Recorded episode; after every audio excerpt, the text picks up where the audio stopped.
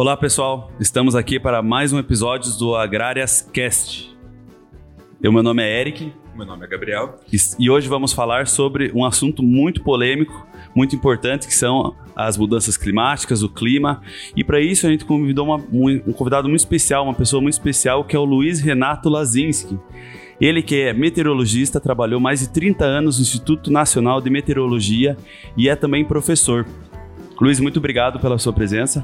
Eu que agradeço, Eric, Gabriel, Eric. É uma satisfação imensa estar aqui com vocês, né? Poder conversar com vocês nesse projeto que eu acho que é tão importante para não só para os alunos, para, para a academia, mas também para a agricultura de uma maneira geral. Então é uma satisfação enorme estar aqui com vocês. Muito obrigado.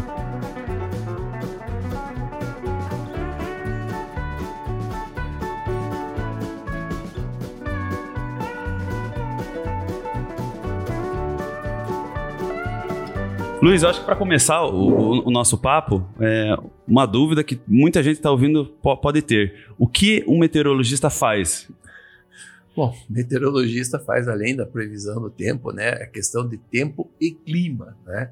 Às vezes as pessoas confundem o que é tempo, né? Então, o meteorologista ele trabalha nessa área de interpretação de, de, de como você interpretar esses modelos, essas variáveis climáticas e traduzir isso para o público de uma maneira que o público entenda, não é?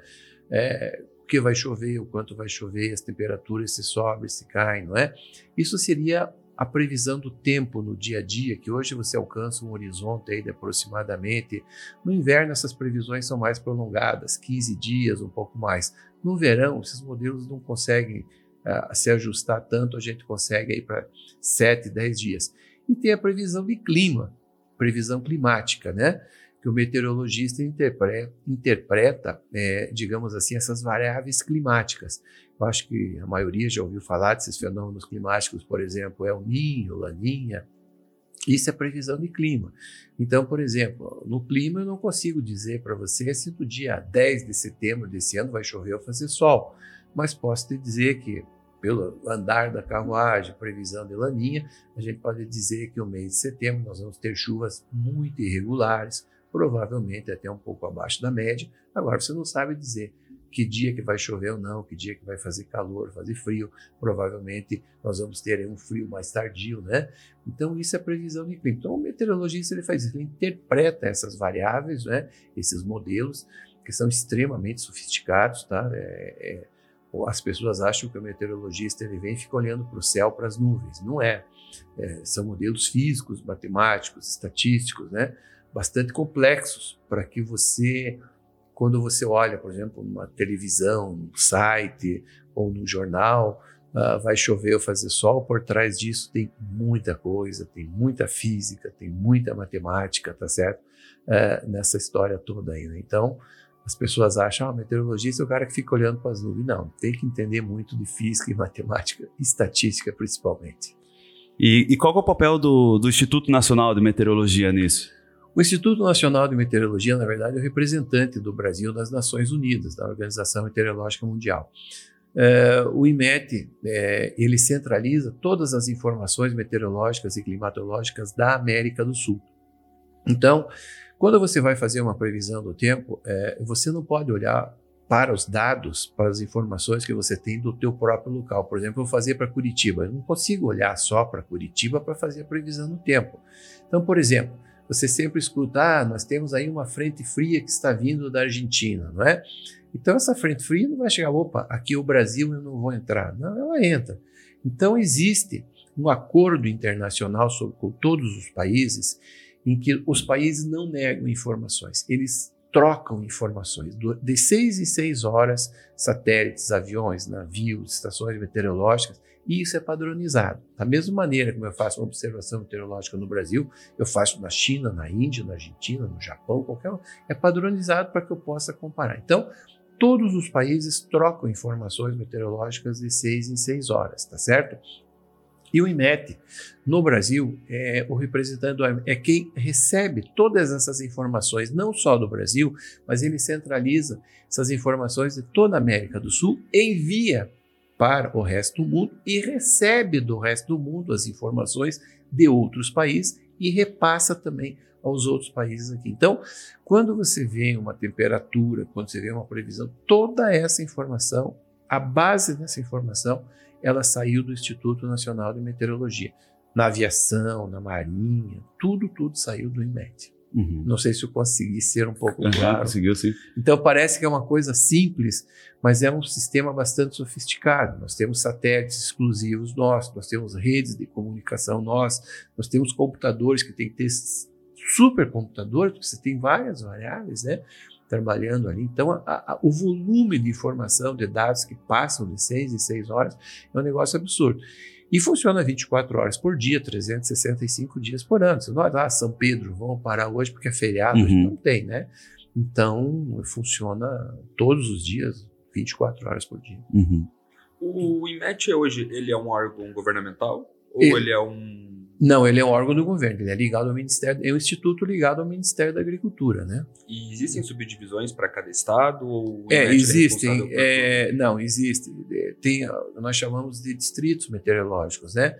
Então é dividido em 10 distritos no Brasil. Então, por exemplo, aqui a região sul, a sede fica em Porto Alegre e ela é responsável pelos três estados do sul. Aí você tem o sétimo distrito, por exemplo, em São Paulo, que é responsável por São Paulo, Mato Grosso do Sul. Você tem ali o décimo, que é Goiás, que é Distrito Federal, Goiás, Tocantins, entendeu? Então, cada distrito desse engloba aí três, quatro estados, né? Que você centraliza essas informações e distribui. Então, ele é descentralizado, se assim você pode chamar, mas depois centraliza em Brasília, não só as informações do Brasil, como falei, mas de toda a América do Sul. É, é bastante complexo isso aí, sabe? E da mesma forma que os países trocam informações entre si, eu imagino que esses distritos também troquem informações sim, entre si. Sim, então, com certeza. Porto Alegre troca com Mato Grosso para Todo, todo. É, Porto Alegre recebe os três estados do Sul e via para Brasília. Brasília recebe e repassa do Brasil todo, da América do Sul todo e do, e, e do mundo inteiro para Curitiba, para Porto Alegre, para quem quiser. Essas informações, vejam bem, elas são gratuitas. Você pode acessar o site do IMET, claro, ali não tem tudo, né? Mas, por exemplo, tipo o INPE, a Marinha, a Aeronáutica, eles têm canais exclusivos, porque o volume de informação é grande. Mas a maior parte desses dados estão disponíveis e gratuitamente, né? Porque é, é um sistema tão caro de você manter, é que nem vacina. Você, o governo dá a vacina de, de graça, porque ela é tão cara que Uhum. Não tem jeito. E as informações meteorológicas também estão disponíveis, né? O site do IMET é imet.gov.br. Você acessa, tem todas as estações do Brasil ali, as automáticas de hora em hora, é, previsões de clima, como a gente falou, previsão de tempo, mais longo prazo, tem uma série de informações, dados passados, né? As pessoas às vezes, tá, eu tenho uma propriedade rural, tenho uma fazenda, como é que é a chuva na minha região? Então, eu vou lá, eu acesso esses dados passados, né? 30 anos, 40 anos, estão tudo lá essas informações. Uhum. Pode pegar. Tá? E, e Luiz, é, o clima ou o tempo, é, pode ter muita confusão nesses termos, né? Ele está cada vez mais maluco, né, Gabriel? Os frio, o frio está fora de época, o calor está mais intenso, o inverno começa antes, o verão termina antes. É, eu imagino que o trabalho do meteorologista está cada vez mais difícil é, para prever é, tanto uh, o tempo como o clima, né? Essas mudanças climáticas. E é, é verdade o trabalho do meteorologista está ficando mais difícil? Não, eu acredito que não. O trabalho do meteorologista hoje é muito mais fácil do que era no passado. Porque hoje você tem ferramentas computacionais e, e, e, modelos meteorológicos que facilitaram muito a vida do meteorologista. No passado, por exemplo, como você falou, eu tenho mais de 30, trabalhei mais de 30 anos, na verdade eu trabalhei 34 anos de meteorologista no IMET, né? E quando eu comecei a trabalhar, nós tínhamos que traçar essas cartas de pressão, de temperatura, de vento, tudo isso era traçado na mão. Tinha, nós chamávamos o plotador, recebia essas informações via telex, né? Naquela época não tinha internet, naquela não tinha nada. Nós tínhamos é, uhum. é, rádio, SSB, telex, essas informações eles recebiam, plotavam, e nós, meteorologistas, traçávamos essas cartas e interpretávamos. Então, no, no passado, o trabalho era muito mais difícil. Hoje, com essa capacidade computacional que você tem, com o avanço da informática, internet, da, dos comunicações, de satélites que você tra transita com esses dados muito mais rápidos, tá? Você consegue é ter mais tempo pra, para analisar, consegue ter um horizonte de previsões maior. Então, quer dizer, hoje é, é mais fácil para o meteorologista interpretar essas uhum. informações. Apesar que você tem muito mais informações do que se tinha antes. Então você tem que saber o que, que você. Ah, eu tenho uma massa de ar fria chegando. O que, que eu vou usar para interpretar melhor isso aqui? Esse modelo funciona melhor assim, esse modelo funciona melhor com esse tipo de massa de ar, entendeu? Como é que é? Então, você tem que saber que modelo usar e saber interpretar. Mas eu acho que facilitou muito a vida do meteorologista. O que não facilitou eh, são as críticas, né? Porque sempre teve. O meteorologista sempre vai, ah, aquele cara que disse que ia chover e não chove. Eu acho que hoje melhorou bastante a nossa imagem, né? Porque tem acertado uhum. mais, né? Mas, assim, é, melhorou bastante. Agora, é, tem muito mais dados, muito mais informações para você analisar, sabe? Hoje você tem meteorologista especializado em coisas específicas. Antigamente você trabalhava com previsão de clima, de tempo, fazia tudo, agrometeorologia, né? Hoje tem o agrometeorologista, tem o climatologista, tem o meteorologista sinótico, tem vários outros meteorologistas ali, né? Especialista em dados e tudo mais, né? Uhum. Mas sempre vai ter muita coisa para fazer. Né? Não, e, isso é bom. Agora, uma coisa que eu queria chamar a atenção uhum. é que nós temos poucos profissionais na área uhum. no Brasil. Isso é uma coisa que dificulta. É, o trabalho é muito grande porque nós temos poucos profissionais no Brasil. Eu acho que nós teríamos que ter muito mais gente trabalhando na área do que nós temos hoje, tá certo? Então, eu acho que faltam profissionais nessa área ainda. É, né, Gabriel? Porque o, o trabalho de, de, previsão, essa previsibilidade é muito importante para a atividade das ciências agrárias, no modo geral. A atividade agrícola depende muito disso. Então, esse avanço, né, Luiz, ele é importante para a nossa atividade. E, e, como que se relaciona né, a questão do clima com, com a agricultura, com o agronegócio? Eles estão diretamente ligados, né? É, e essa é justamente uma dúvida que eu, que eu ia estar perguntando agora para o Luiz. É, como que o produtor pode fazer para estar tá acessando essas informações? É, porque, ok, você, o produtor é, consegue entrar no site do IMET, consegue olhar as, os dados que estão lá é, disponíveis gratuitamente, como, como você já nos, nos disse, mas como que ele pode, como que essa informação chega nele? Existe uh, essa informação já chega um pouco digerida nele por algum órgão que trabalha essas informações ou ela chega crua e ele tem que tirar algumas conclusões? É essa uma pergunta que eu tenho. Tá, aí são duas coisas, tá? É, primeiro eu vou responder a tua pergunta, Télio. Não é só na agrometeorologia que é importante. Nós temos vários setores, tá certo? Na, e que a meteorologia é importante. Essa questão de logística no uhum. porto, carregar, descarregar navio, questão do turismo, questão da aviação. Você pega um voo, por exemplo, daqui para a Europa, quando você vai daqui para lá, uh, você faz uma hora ou duas a menos de quando você vem de lá para cá, porque ele vai pegar vento contrário. Então, tudo isso é questão de economia. A questão de confecções. Muitas vezes, trabalhando no IMES, as pessoas perguntavam como é que vai ser o inverno esse ano. Se o inverno faz frio durante o inverno, faz frio no começo e no final, as lojas de roupa, eu não vou fazer propaganda, essas lojas de departamento grandes de shopping, elas vendem duas vezes. Agora, se eu tenho um frio constante durante o ano, eu vendo só uma vez, tá? Então o pessoal tem que se preparar. Turismo.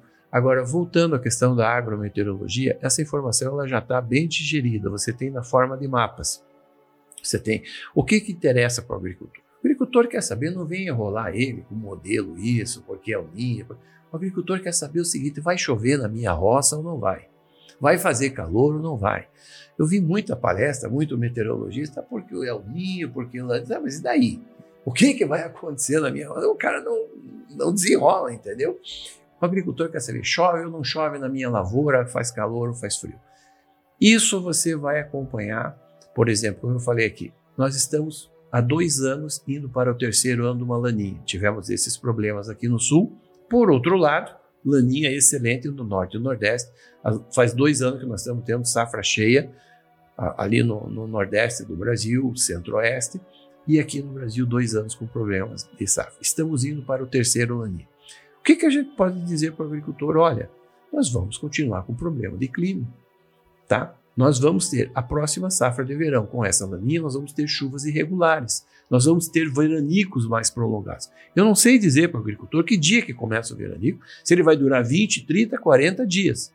Mas nós vamos ter veranico e vai atrapalhar. Eu não sei se veranico vem no começo, no final, mas ele vem. Ano de laninha, o frio chega cedo. Você prepara para a semana que vem. Muito frio. E o frio vai embora mais tarde. Então, provavelmente nós vamos ter ondas de frio que podem prejudicar a agricultura até setembro, para quem planta trigo essas coisas. Então, isso é o que você pode falar para o agricultor. Você não consegue dizer que dia vem o frio, que dia vem a geada lá em setembro, mas ela pode vir mais tarde também. Tá? Agora, o agricultor no dia a dia, ele tem os mapas, tá certo? De até sete dias, dez dias para frente, mapas de precipitação que ele pode acessar o IMET. Ele setoriza para o Brasil, para a região sul, para onde ele quiser. Ele tem uma pinha. Ele vê quanto chove no dia 10, no dia 11, no dia 12, no dia 13, ou ele vê o acumulado nos próximos 5 dias, acumulado nos próximos 10 dias. Isso ele tem disponível. Vai fazer calor, vai fazer frio, essa informação está lá disponível, ou num gráfico, ou numa carta de temperatura. Então ele vai ter a carta de temperatura de 6 em 6 horas. Então, ele, de pela manhã ele tem uma ideia quanto é a mínima, à tarde ele tem uma ideia qual é a máxima. Por exemplo, você vai fazer uma pulverização, você não pode estar com a umidade do ar muito baixa, então você vai ver os horários as cartas elas se dão, você tem a carta, você tem vários parâmetros ali que você pode. Então você tem precipitação, temperatura, umidade, vento, tá certo? Radiação solar, pressão atmosférica, você tem tudo isso disponível na forma de carta, na forma de mapa, de uma maneira bem simples, não só para o agricultor, mas para qualquer pessoa que olhar aquilo, bater o olho, vai ter. Então, ah, eu vou fazer uma pulverização uh, sábado na minha lavoura. Como é que vai estar a umidade relativa do ar? Como é que vai estar o vento para mim poder pulverizar? Sábado não está legal, domingo fica melhor, entendeu como é que é? Então, tudo isso ele tem disponível já mastigado digamos assim, na forma de mapa, na forma de gráfico, tudo isso tem. E hoje você tem também várias empresas de meteorologia. Você vê na internet, uhum. sites, várias empresas de meteorologia, que elas também traduzem essas informações já para o agricultor, tá certo? É, e todos os sites de notícias, você tem canal rural, agro não sei o quê, terra viva, todos esses sites aí, eu acho que hoje a previsão no tempo ela está muito bem divulgada e ela tem uma credibilidade muito maior. Claro, você não vai acertar 100%, mas você vai acertar na maioria das vezes aquela informação. Mais de 80%, com certeza, você tem um índice de acerto. Então, essas informações estão disponíveis no site do INET e elas estão de uma forma assim bastante simples. De você, você pega ali previsão numérica, mapas de clima, tá certo? Então, os mapas climáticos ali no site do INET, ele te mostra assim, como vai ser a chuva no mês de junho, por exemplo. Ele não te diz o dia que vai chover, mas ele diz que junho a chuva vai ser acima da média ou abaixo da média. Como é que vai ser a temperatura em junho? Acima da média ou abaixo da média. Entendeu como é que é? Agora, para o dia a dia, você tem essas informações aí até 7, 10 dias na frente, na forma de mapa, de gráfico, etc. Mas eu acho que para o agricultor ela já está bem, bem simples de acessar e, e bem fácil, tá certo? Eu já vi algumas empresas já que elas é, até oferecem um período gratuito de serviço, né? Que elas colocam uma, como se fosse uma pequena estação meteorológica dentro da propriedade. E aí ela informa o produtor com boletins e é, fazer isso na fazenda uhum. hoje vale a pena para você ter uma ideia do, do microclima ou eu acho que vale. Eu acho que vale para você monitorar, por exemplo, né? Essas estações meteorológicas, hoje, essas automáticas, vamos dizer assim, que você comentou, elas ficaram muito baratas. Elas, elas eram muito caras, tá? Claro, elas não têm uma precisão a gente tem, custam bem mais caro, mas para a agricultura, se ela me der um erro de meio grau para cima na temperatura máxima, você, se for 28 graus a máxima ou 28 graus e meio, não vai dar muita diferença. Se a chuva foi 5 milímetros ou se foi 5,3 milímetros, não tem muita diferença. Então, ela não tem muita precisão, mas elas funcionam bem para a agricultura. E eu acho interessante, porque isso aí você tem essa informação de temperatura, você tem a precipitação precipitação. Você pode colocar o sensor de, de umidade no solo para saber a umidade no solo, se está com estresse hídrico, com excesso de umidade, falta de umidade. Tudo isso você pode fazer. entendeu? Você tem o sensor de vento, tem sensor de umidade, como eu te falei, você vai fazer uma pulverização, uh, o mapa me diz isso, mas está batendo aqui na minha propriedade, então você consegue fazer esse monitoramento, essa checagem com a tua propriedade, eu acho que é muito útil. E o preço caiu muito, né? O preço caiu bastante. Hoje transmite até 100 metros, então fica muito mais fácil, tá certo? Eu acho que é interessante o agricultor ter uma estação dessa que ele consegue monitorar essas variáveis. Porque quando a gente fala em agricultura, vamos falar uma coisa bem certa aqui, né? Você controla tudo na agricultura hoje. É, para quem está na área da agricultura, para quem planta, vocês são bem novos ainda, mas como eu já falei, eu já, já tive essa experiência uns anos atrás, não vou nem comentar, mas tudo bem, né? Você fazia agricultura 20, 30 anos atrás, era uma coisa, velho. Hoje, você fazer agricultura está muito simples. Olha o melhoramento genético de variedades que você. O que você plantava cinco anos atrás, você não planta mais hoje. Tá? Manejo de solos, plantio direto. Antigamente nem se falava plantio direto. Manejo de pragas e doenças que você tem hoje. Tá certo? Olha os equipamentos que você tem, agricultura de precisão, agricultura 4.0, não sei o quê. Antigamente o cara tinha que ir lá plantar na enxada, aquele extrator, meu Deus do céu, era um sufoco aquilo lá antigamente. Então, a agricultura evoluiu muito. E da porteira para trás, o agricultor, fazendo tudo como manda assistência técnica, o agrônomo, o técnico, ele controla. Só tem um fator que você não controla na agricultura: é o clima. Você faz tudo como manda assistência técnica, faz tudo bonitinho, adubação, pá, pá, tudo certo. Mas você fica na dependência do clima. Olha o que aconteceu esse ano precisa nem dizer, né? Aqui no Paraná. O que aconteceu lá, vamos falar do Nordeste, oeste da Bahia, Mato Grosso, o clima foi excelente. O agricultor fez a parte dele, o clima fez a parte dele, calculou bem. Aqui o agricultor fez a parte dele, mas o clima não. Então, o clima é esse fator fundamental que vai determinar o teu sucesso ou não na tua lavoura. Então, por que, que servem essas informações climáticas? Eu estou falando de laninha, estou dizendo que as informações estão disponíveis. Serve para o agricultor fazer um planejamento. Para que hoje, que nem antigamente, 20, 30 anos atrás, você não plante no escuro. Eu vou plantar e eu não sei o que eu vou encontrar pela frente. Como é que vai ser a chuva, como é que vai ser as temperaturas. Hoje eu planto sabendo que, por exemplo, eu vou ter uma laninha na nossa safra de verão aqui, até o final do ano, sabendo que eu vou ter chuvas irregulares, sabendo que eu Vou plantar minha cultura de inverno agora, trigo nessas áreas mais altas, sabendo que eu corro risco. Vai ser um clima ideal para a safra de inverno. É menos chuva, mais seco, mas eu corro o risco de pegar um frio tardio lá na frente. Isso serve para mim fazer um planejamento. Tá certo? Para isso. Por quê? É a única variável que eu não controlo. E é a única variável que vai determinar o sucesso ou não das minhas lavouras.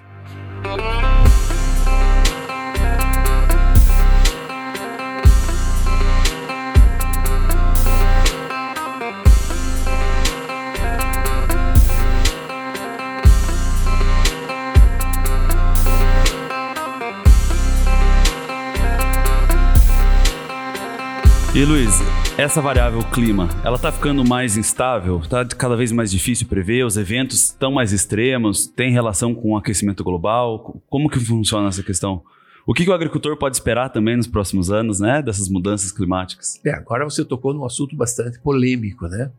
Que aí, seja, você escuta muito na imprensa, você escuta muito por aí um lado da história que nós estamos com a questão do aquecimento global, que nós estamos com mudanças climáticas, que não sei o quê, porque tudo que acontece é culpa do clima. Quer dizer, o governo, as pessoas não fazem a parte delas e a culpa depois tem que ter um culpado, né? Uhum. Você erra, você já viu muito do agricultor, né? O agricultor que gosta dessas coisas, né? Ele não fa... o, o, o, assistência técnica vai faça assim, assim, assado. Ele não faz. Aí ele dá um problema, a culpa nunca é dele. Não. Estou criticando, né? A culpa não é dele. Foi do agrônomo, foi do clima, foi do meteorologista que disse que ia chover e não choveu. Ele nunca assume a culpa dele, né? É a mesma coisa. Os governos não assumem os problemas que eles têm e tem que arrumar um bode expiatório. E o bode expiatório é o clima, tá? Não que não estou dizendo aqui que nós temos, acho que nós temos que preservar o meio ambiente. Eu acho que nós temos que manter o meio ambiente, manter o meio ambiente, para as gerações futuras tá certo? A Amazônia, por exemplo, é uma das coisas que nós não conhecemos direito. Não dá para você ficar mexendo na Amazônia. Aquilo é um bioma único no mundo e nós não conhecemos aquilo direito. Então nós temos que primeiro conhecer para depois nós começar a desmatar, mexer. Então acho que nós temos que preservar o que nós temos. Então eu não estou aqui, depois vai dizer, não, o Aziz que foi lá disse que dá para desmatar. Não, não é isso, entendeu? Mas tem muita conversa fiada no meio dessa história. A gente tem que tomar cuidado, tá? Então você me pergunta de aquecimento global, mudança climática. São coisas diferentes. Mudanças climáticas. O clima no mundo sempre mudou uhum. e vai uhum. continuar mudando. Você nunca viu um ano igual ao outro. Um Sim. ano mais seco, mais um, mais frio, mais seco, tá?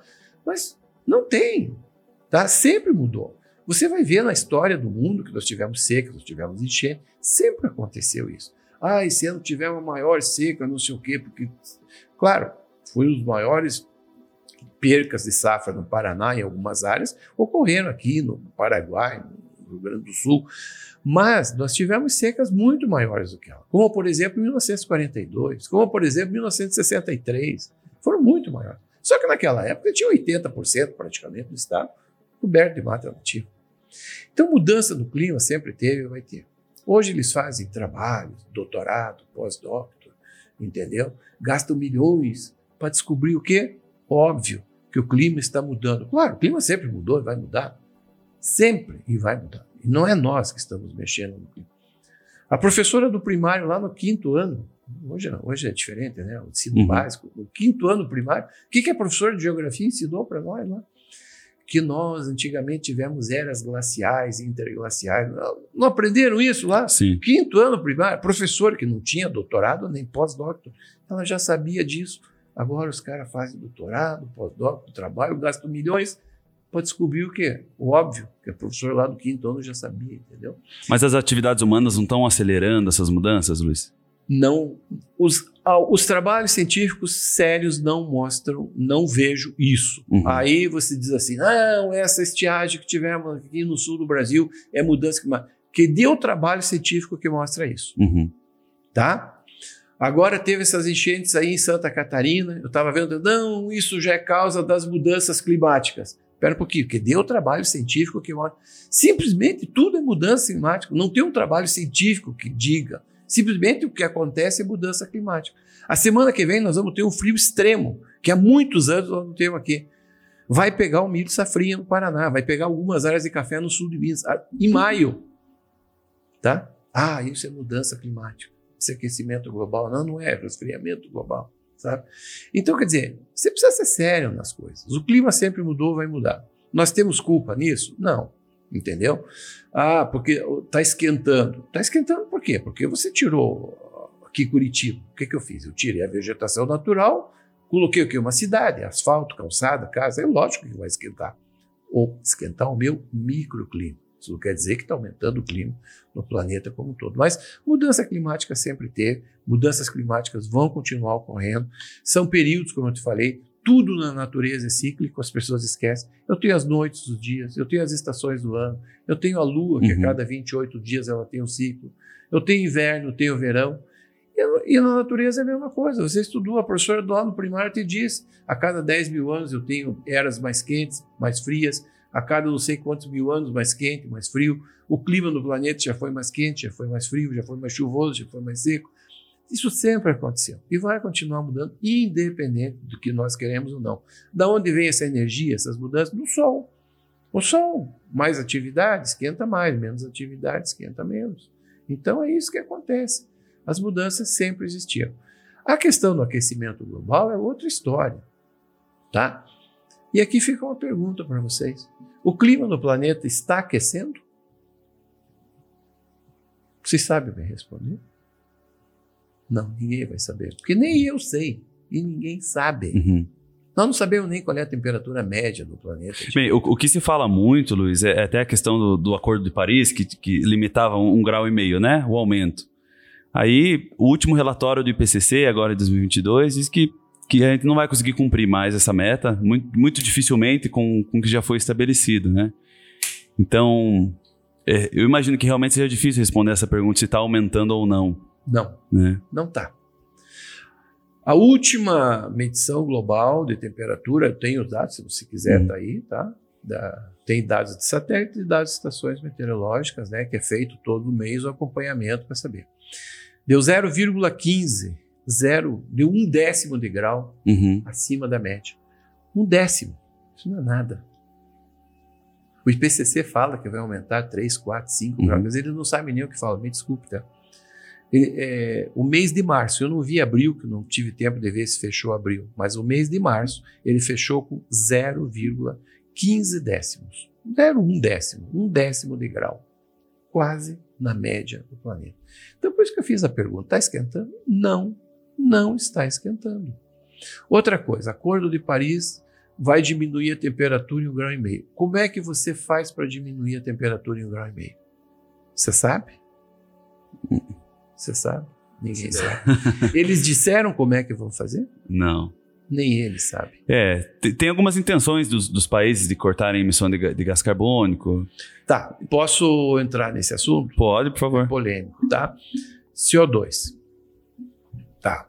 Não é com diminuindo CO2 que você vai diminuir um grau e meio a temperatura do Se você diminuir um grau e meio a temperatura do planeta, isso vai causar um caos do planeta. Enchente num canto, é, desgraça no outro, seca no outro. Então quem fala isso parece que não conhece bem o que está falando.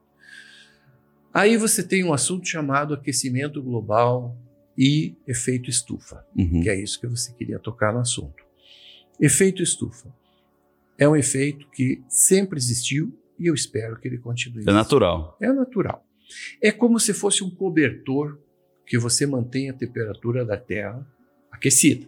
Se você tirar o efeito estufa do planeta, a temperatura do planeta seria, em média, 30 graus mais fria. Ou seja, se eu não tiver o efeito estufa, o tipo de vida que eu tenho no planeta não seria esse, seria outro. Tá? Então, o efeito estufa, ele é um efeito benéfico, é um cobertor que mantém o planeta aquecido. Segundo, qual é o grande vilão da história do efeito estufa? Tá? Qual é o grande vilão? Qual é o gás responsável pelo efeito? CFC? CO2, que eles falam? Hum. Tem nada. Não, ó, tudo que eu estou falando para vocês não é o Lazinho que está falando. São estudos científicos Certo. que eu posso mostrar para vocês. Qual é o gás responsável pelo efeito estufa? Alguém sabe aqui me falar? O metano? Não. Também não. O vapor da água é o gás responsável Hum. pelo efeito estufa. 95% do efeito estufa é vapor d'água. Os outros 5% são outros gases, como CO2, metano, CFCs, óxido nitroso Uhum. e etc., que eu não vou aqui. 5%. 95%. Então, se eu quero diminuir a temperatura do planeta, eu vou ter que diminuir o efeito estufa. Para diminuir o efeito estufa, eu tenho que diminuir o quê? O vapor da água na atmosfera, que é um gás que o homem não tem controle. E eu diminuindo o vapor da água da atmosfera, o que, que eu faço? Diminuo a chuva, aumento a seca. Então eles não sabem nem o que eles falam. Me desculpe. Tá? O CO2, ele representa aí 3% aproximadamente do efeito estufa.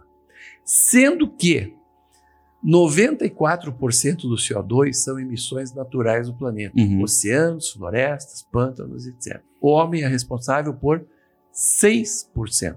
Não é o Lazis que está falando. Isso são estudos científicos. É qualquer livro básico de meteorologia. Pode pegar qualquer livro básico de meteorologia e olhar lá. Não é o Lazis que está falando, tá? 6% o homem coloca na atmosfera. Tem um livro até muito interessante, Climatologia Florestal, do professor Reinaldo. Ele dava ali da Pro Floresta. Veja aquele livro e ele mostra exatamente isso, tá? 6%.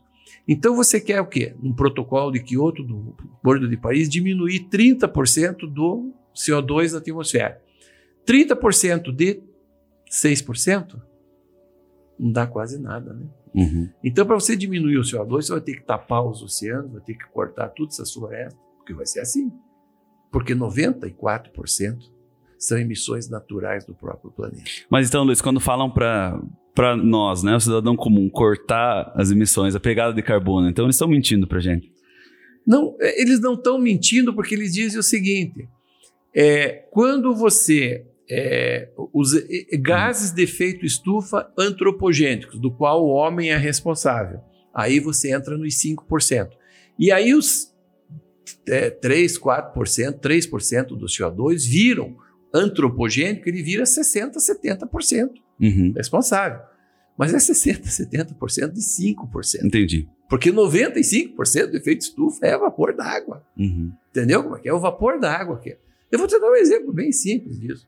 Você pega, por exemplo, Manaus, tá? Aí você chega lá em Manaus, você vê todo dia na previsão do tempo o quê? Máxima em Manaus 32 graus, mínima 20 graus, não é isso? Aí você pega, viu aqueles filmes daqueles beduínos no deserto? Durante o dia o cara tá suando lá 40, 45 graus. Durante a noite o cara não tá numa fogueira lá fazendo Sim. fogo. Por quê?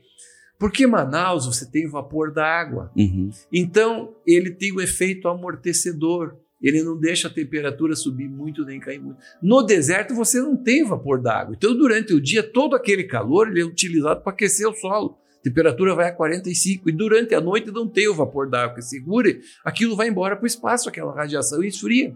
Então você vai, vai falar, ah, eu vou diminuir o Então ele não está mentindo para você que você tem que diminuir o CO2, porque é o CO2 antropogênico, que é os 6% que o homem põe na atmosfera. Uhum. Mas agora ele está mentindo porque é o seguinte, isso daí não tem muito efeito. Entendi. Entendeu como é que é? Outra coisa, tá, que eu acho que é interessante. Vocês fizeram agronomia, né? Então fazem agronomia aqui, né? Vocês têm duas disciplinas de química, se eu não me engano, né? Química orgânica e inorgânica, não é isso? O que que vocês estudam em química orgânica? Bom, tô dizendo, essa menina é fantástica.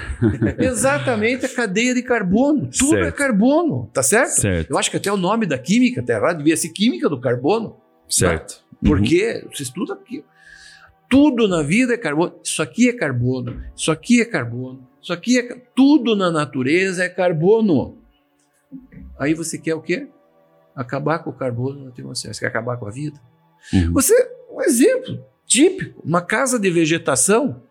Quando eu coloco CO2 dentro da casa de vegetação, o que, que acontece com as plantas? Uhum. ficam mais bonitas. Eu não estou dizendo que nós vamos ter que queimar pneu, queimar petróleo, poluir o ar. Não, nós temos que acabar com a poluição. Sim. Mas tudo na natureza é carbono. Entendeu? Eu não entendo como é que eu. Sei, as pessoas parece que não leem, fugiram da escola, alguma coisa assim. Tem uma outra questão bem sensível, pelo menos na, na, na agricultura, zootecnia, que é a questão da pecuária, né? Metano. Os meta o metano, né? A- a- o, o rebanho também é culpado, né? Muitas vezes. E como, como que essa questão se posiciona nesse cenário? Pois é, aí o metano, o CO2, o óxido, nitroso, Uhum. que é o pior deles, tá? O óxido nitroso, ele tem um efeito, assim, um efeito no, no efeito estufa de, de reter o calor ah, 6, 7 mil vezes mais do que o CO2. Uhum. E isso vem do suíno, tá? Você pega o metano, acho que é 20, 25 vezes a capacidade maior do metano de reter o calor do CO2. Ou seja, você tem uma tonelada de metano na atmosfera, para ter o mesmo efeito de reter o calor, você precisaria de 25 toneladas equivalentes de CO2, né? Mas também ele está no meio daqueles 5% equivalente. Então, é muito pequeno. E outra coisa, o metano subiu até 1998, 2000. De lá para cá, nós temos observado que o metano não está subindo tanto. E as maiores emissões de metano na atmosfera são aquelas plantações irrigadas na Ásia. Tá? Lá emite muito metano, mais do que a criação de gado. Mas é, o efeito é muito pequeno. O efeito mesmo do, do, do, do efeito estufa é o vapor d'água, do qual o homem não tem é, interferência, digamos assim. Né? Ele é um, é um, é um gás está na natureza e o homem não interfere nele. Né? Então, é por isso que eu digo que tem muita coisa aí que a gente precisa explicar melhor. Ele não está mentindo que o CO2, ele, é o CO2 antropogênico, uhum. né? Porque aí os, agora, se você pega os, como um todo o efeito estufa, sem o efeito do homem, é o vapor d'água, né? Tem algo que, que o ser humano pode fazer para tentar controlar o, o, um pouco mais o clima ou ou evitar que essas mudanças climáticas aconteçam? Você fazer mudanças do clima. Hoje você consegue fazer o que? Chuvas artificiais, uhum. talvez. Mas é muito difícil, né? É, o custo-benefício desse seria muito alto. Você faz nucleação de nuvens, né? Nós tivemos aí uns anos atrás em São Paulo, vocês viram aquela represa a Biles em São Paulo, o sistema Cantareira que ficou abaixo. É, foi tentado alguma coisa ali também de nucleação de nuvem, mas é muito pouco que você consegue fazer. É muito pouco que você consegue. O clima no mundo, como eu falei, ele sempre mudou, ele sempre teve essas variações e ele vai continuar com essas variações, sabe? Então é. Agora, pois, ah, o Lazinski veio lá disse que é para poluir. Não, não é para poluir. Nós temos que combater a poluição. Uhum. Eu acho o seguinte: é, o foco da discussão está errado. Não tinha que estar tá discutindo o clima. Nós, te, nós temos coisas muito mais importantes para discutir hoje. O mundo está na beira de passar fome, que vocês estão vendo aí. Tá? Nós temos que comer. Tá? Nós tivemos um problema de crise hídrica no país agora esse ano passado. Nós estamos discutindo recursos hídricos no país? Não. Nós estamos falando bobagem de clima. Ah, porque lá no Acordo de Paris, nos próximos 50 anos, nós vamos diminuir, 100 anos, nós vamos diminuir um ano, um, um grau e meio a temperatura do planeta.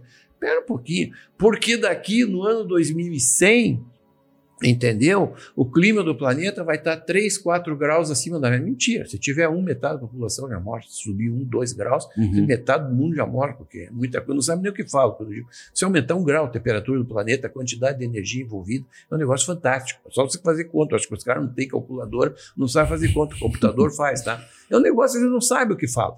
Aí você fazer previsão para o ano 2100, que vai chegar a 3 graus. Vocês- é- é- a previsão do IPCC, isso está tudo IPCC. Vocês podem entrar lá já. Uhum. O que eu estou falando está lá. São os relatórios do, do Fórum Climático da- das Nações Unidas, é onde reúne todos esses trabalhos que se discutem ali, né? Essas reuniões aí que se fala do IPCC. É só entrar em ipcc.ch, você tem todos esses relatórios em várias línguas, você pode ler isso. Então, não é eu que estou falando.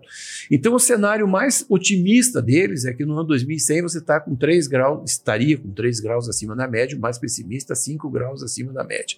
Cara, eu não sei que previsão que o cara faz que ele consegue dar uma precisão de 3,4 graus, o mais otimista, e 5, ele consegue acertar até o décimo do grau em 100 anos. Meu velho, fazer previsão para daqui 100 anos é muito fácil. Todos vocês aqui, eu acho que são agricultores, mexem com agricultura, digo, olha, o ano 2085, vocês podem plantar que o clima vai ser bom, vai chover, vai estar ótimo. Quem vai estar aqui para me cobrar? Ninguém. Eu espero que vocês estejam. Eu provavelmente não vou estar mais. É fácil fazer previsão para 100 anos, porque ninguém vai te cobrar. Agora, se esse modelo que eles têm é tão bom, porque eles se baseiam em modelo, é tudo modelagem. Uhum. E os modelos nós conhecemos, nós usamos no dia a dia. Por que, que ele não me consegue fazer a previsão, por exemplo, para a temperatura de janeiro de 2023?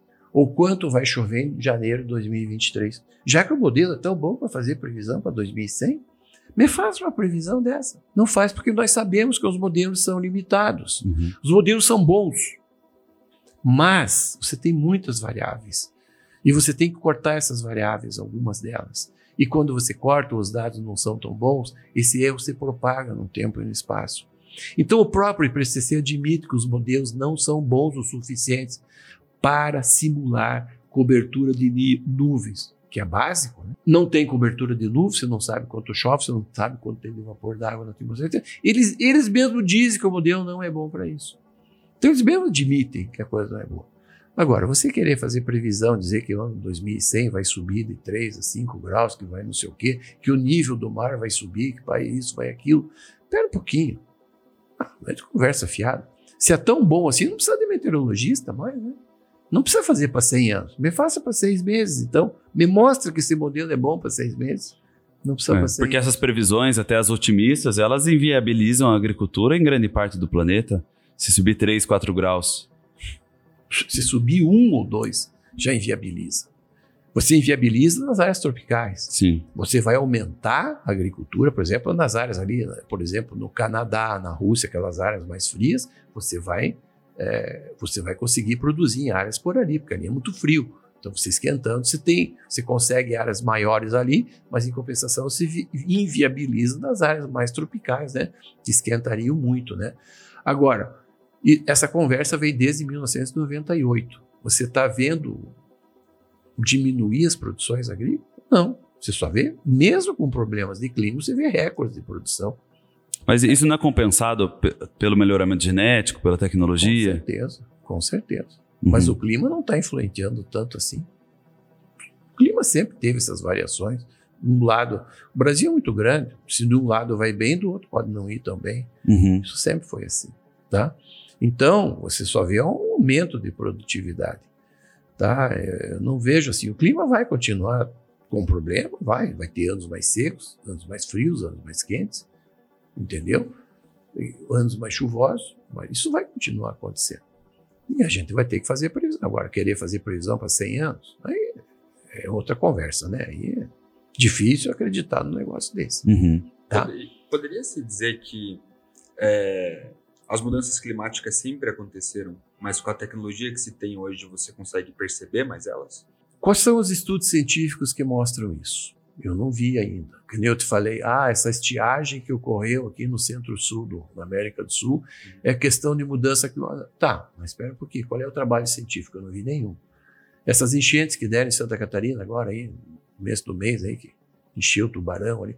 Ah, isso já é consequência de mudança. Espera um pouquinho. Que consequência de mudança climática? Cadê o trabalho científico? Não dá para dizer. Porque você sempre teve e vai continuar tendo. Ou seja, você quer me perguntar o seguinte: o homem tem influência do clima? Acredito que não. A influência maior é do Sol. O Sol é muito maior do que nós. Qualquer alteração na atividade solar, você vai ter mais energia ou menos energia disponível aqui no planeta. E isso o planeta vai ter que absorver. Ele tem como fazer. Você tem que entender o seguinte: a natureza é perfeita. Não é por isso que você tem que ficar detonando com a natureza. Não, nós temos que preservar a natureza, preservar o meio ambiente para gerações futuras, tá? A natureza é perfeita, ela tende sempre ao equilíbrio, tá? Então, o foco da discussão está errado. Nós tínhamos que estar discutindo hoje recursos hídricos. Eu não digo no Brasil que nós temos água à vontade, todo mundo sabe, a Amazônia aqui, mas você tem países como a Índia, país ali na África. Os caras não têm água para beber. Na Índia, eu estava vendo uma matéria esses dias, os caras fazem contrabando de água, porque não tem água para beber. E nós estamos discutindo o clima de um grau, um grau e meio, para daqui 100 anos, quando nós temos problema hoje. Então, quer dizer, toda essa discussão serve para quê? Para desviar a tua atenção para problemas mais sérios que nós temos que resolver. E um dos problemas mais sérios eu vejo que é a alimentação hoje. Tá? É a alimentação. Hoje, se nós consumíssemos de alimentos. O que consome Estados Unidos, Europa e Japão, nós tínhamos que produzir três vezes mais. Porque aqueles países da Ásia, tipo China e Índia, eles não têm alimento suficiente para eles. E nós estamos discutindo para coisas daqui a 100 anos, quando nós estamos com um problema, sérios problemas de doenças, de pandemias, endemias, seja lá o que for, e estamos preocupados com o clima para 100 anos? Não. Essa questão de recursos hídricos seria urgente para discutir. E fica desviando a atenção para coisas que sei lá, são importantes, são, mas temos coisas muito mais urgentes para discutir hoje aqui. Mas essa questão da, da, alteração climática, o desmatamento na Amazônia, essas queimadas no, no, no Pantanal, e isso altera de alguma forma o micro, o macroclima aqui no Brasil? Altera para a América do Sul como um todo. Aí é. você tocou num assunto em que é muito importante a questão da Amazônia, tá? o desmatamento da Amazônia.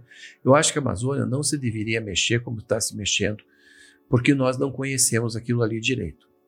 Tá? Existem alguns trabalhos bastante interessantes. Isso eu vou falar trabalhos em área de clima. Tá? Tem o trabalho do professor Enéas Salati, o doutor uh, Zé Carlos, que é professor da Universidade do Rio de Janeiro. Né? Salati era da USP, depois foi diretor do INPA da Amazônia, né?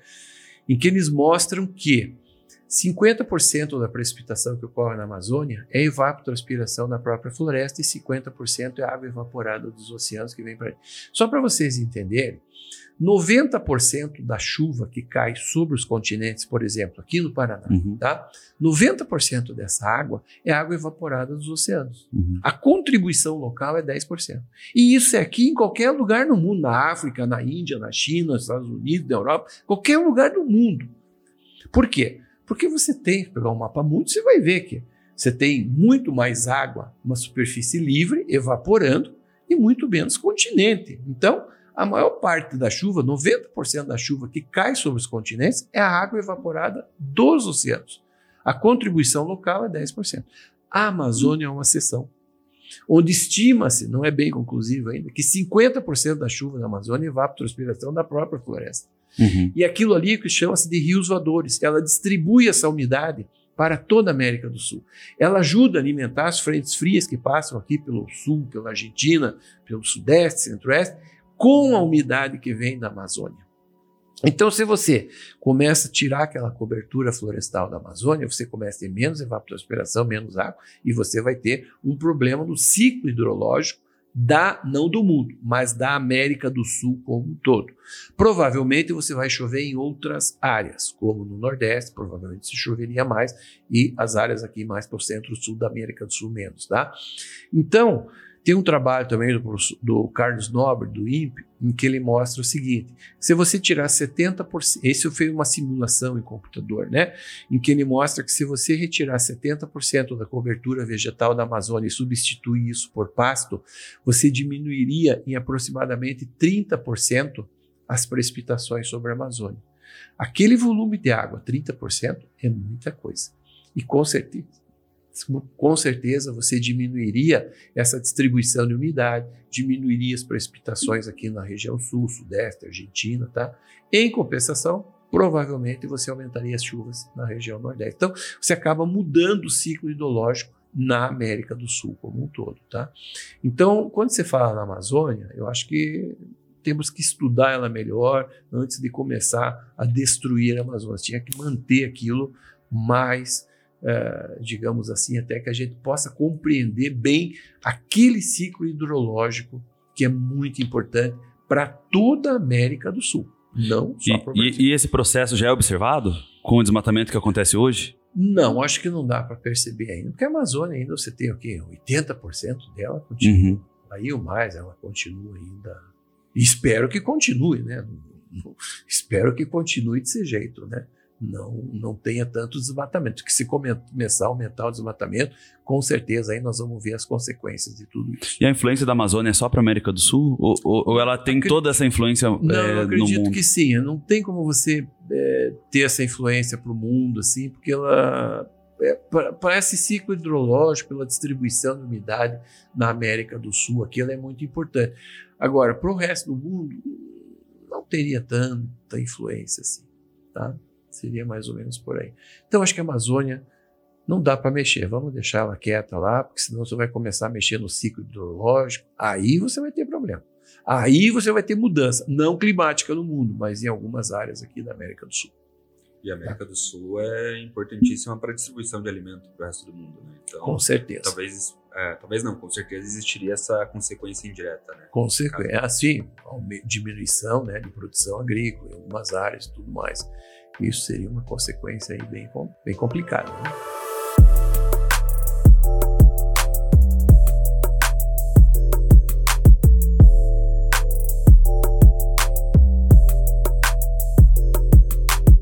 Pra, daqui para frente, Luiz, é, o que a gente pode esperar do clima? É, você já comentou que o Laninha continua.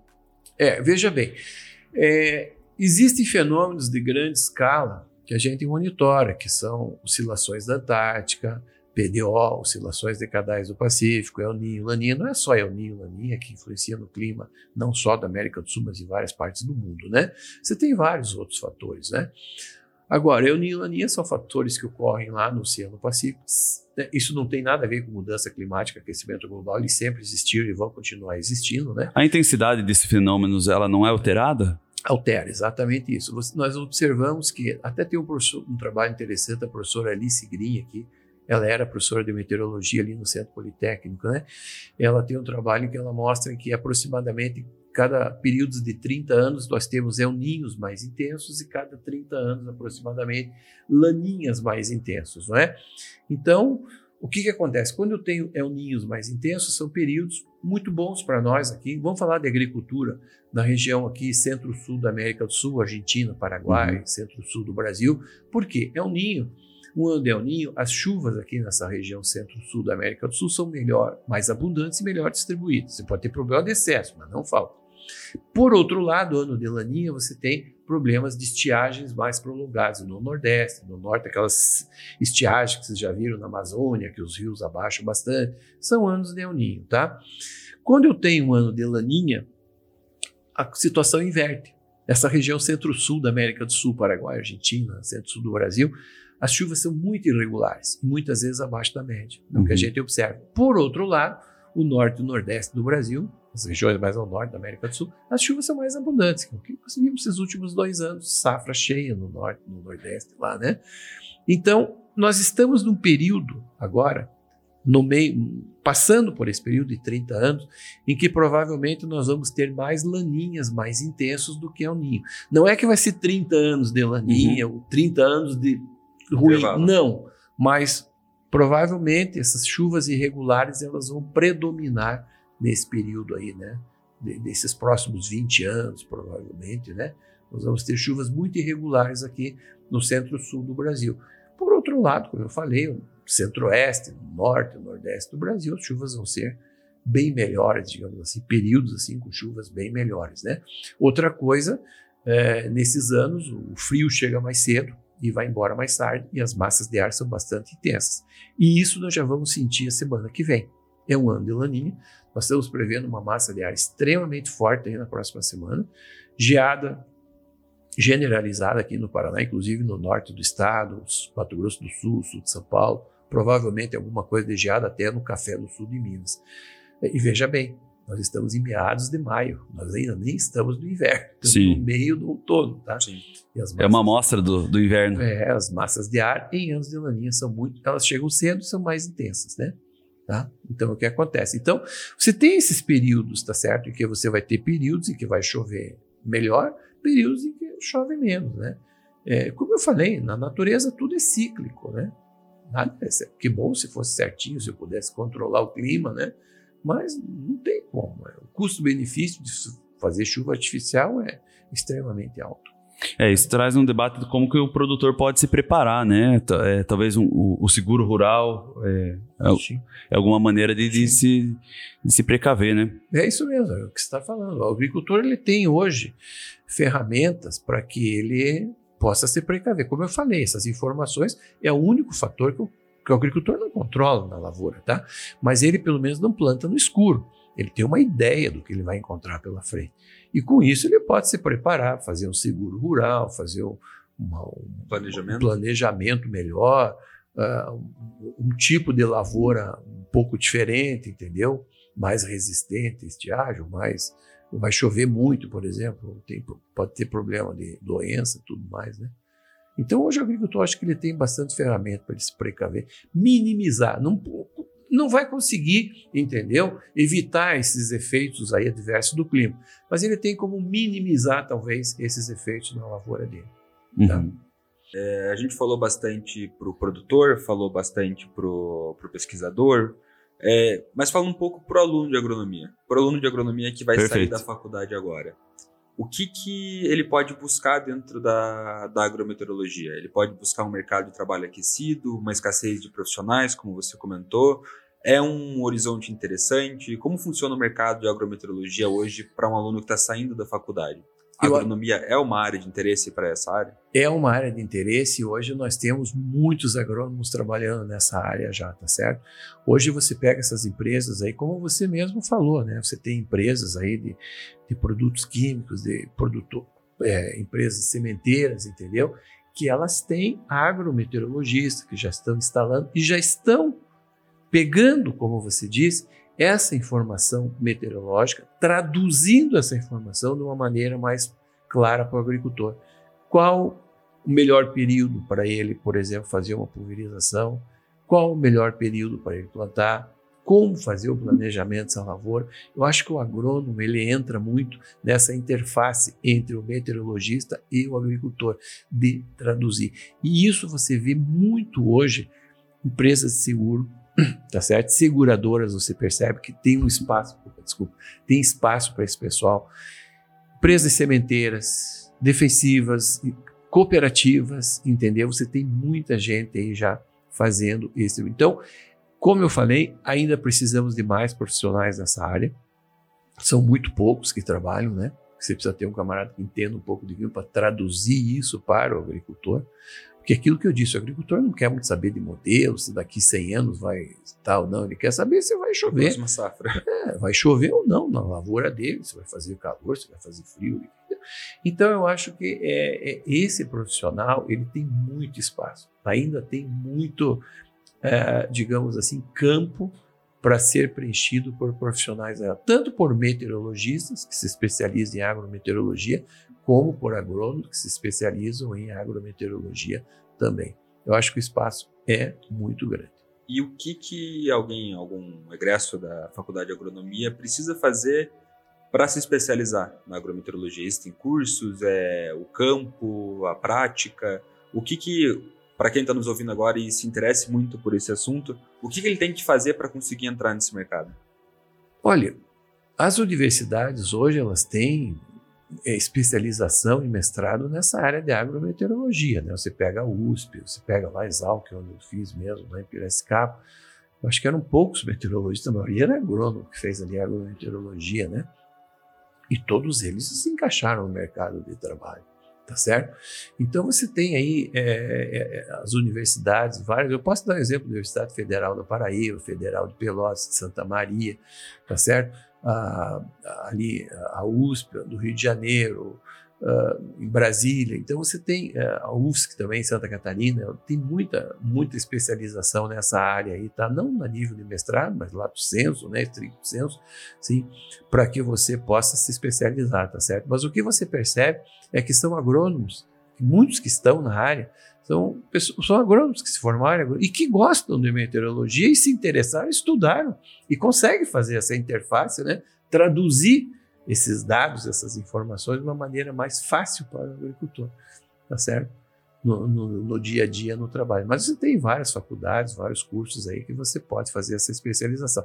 E eu posso te dizer, é uma área que tem poucos profissionais ainda. Uma escassez de profissional. Há uma escassez muito grande de profissional né? nesse país aí. Olha o tamanho da agricultura do Brasil. Quantos agrometeorologistas você conhece? Hum né? Como Pô. você disse, o clima é muito difícil de controlar, então quanto mais gente a gente tiver para isso. Sim, com certeza. E para você poder traduzir isso para o agricultor, para dar uma informação assim mais assertiva para ele, né? Mais assertiva, você conseguir fazer isso. E hoje você tem profissionais fantásticos aí trabalhando nessa área. Você tem a Climaterra, Ronaldo Coutinho, por exemplo, posso citar o Paulo Centeles, que era professor da USP, e até ele faleceu agora, mas tem empresas que só trabalham com isso, por exemplo, né? Uh, você vai na internet, tem várias empresas que trabalham na área de agrometeorologia. Então, há um espaço muito grande para esses profissionais. Né? Bacana. É. Bem, queria agradecer, Luiz, pela sua presença. Conversamos aqui com o Luiz Renato, meteorologista do, do Instituto Nacional de Meteorologia, trabalhou vários anos. Agradecer também aos apoiadores do podcast, né, Gabriel? Todas é, as pessoas que ficam por trás, né? Que fazem isso, isso ser possível. Agradecer aqui a Thaís, o Marco, toda a equipe que está trabalhando para fazer esse podcast acontecer. Agradecer o espaço cedido pela Semear é, para a gente estar tá gravando esse, esse, nosso episódio. E muito obrigado, é, Luiz. Bom, Eric, eu que agradeço a oportunidade de poder trazer essas informações. Espero que não tenha sido muito polêmico. Quero deixar bem claro que eu sou ambientalista e defensor do meio ambiente, em primeiro lugar, principalmente da Amazônia, mas eu acho que tem muitas questões que eu acho que o, pessoal precisa ser esclarecido, que tem muita conversa que a gente. Hoje a gente vê muito que chamam de fake news, não sei o quê, a imprensa, a internet, essa coisa. Até eu acho que pela internet já melhorou bastante, né? Uhum. Você consegue ver muito mais, né? E dizer que essa questão de mudança climática, aquecimento global, você escuta só um lado. Você dificilmente você vai escutar alguém falando de outro lado. Existem bons profissionais na USP, como o Felício, do INPE, como o professor Molion, que tem essa mesma opinião minha, né? Que são profissionais realmente, que conhecem, são pesquisadores, não são gente que, vamos dizer assim, papagaio de pirata, ouviu o galo cantar, uhum. não sabe aonde e sai repetindo. Não, são, e o que eu falei aqui, como eu disse, são trabalhos científicos. Né? Então, é, meus parabéns pela, aí, pelo, pelo trabalho que vocês estão fazendo, pela divulgação, acho muito bacana isso aí, tá certo? E espero, quando precisar, a gente está à disposição. E mais uma vez agradeço aí a oportunidade. E olha, questão de agrometeorologia, posso dizer, vai ter e tem muito espaço ainda para o pessoal aí trabalhar nessa área, tá bom? Obrigado. Muito obrigado. Lembrando aí para quem está assistindo, compartilhar, curtir, né? se inscrever no nosso canal, seja apoiador do podcast, é, comente, dê sugestões, né? E dê uma olhada nos outros episódios também que já estão lançados, né? Bastante coisa sobre café, crédito rural, seguro rural, cooperativismo. Então muita coisa interessante para conferir lá já na, nas páginas do Spotify. Então é isso aí, pessoal. Muito obrigado e até a próxima. Até.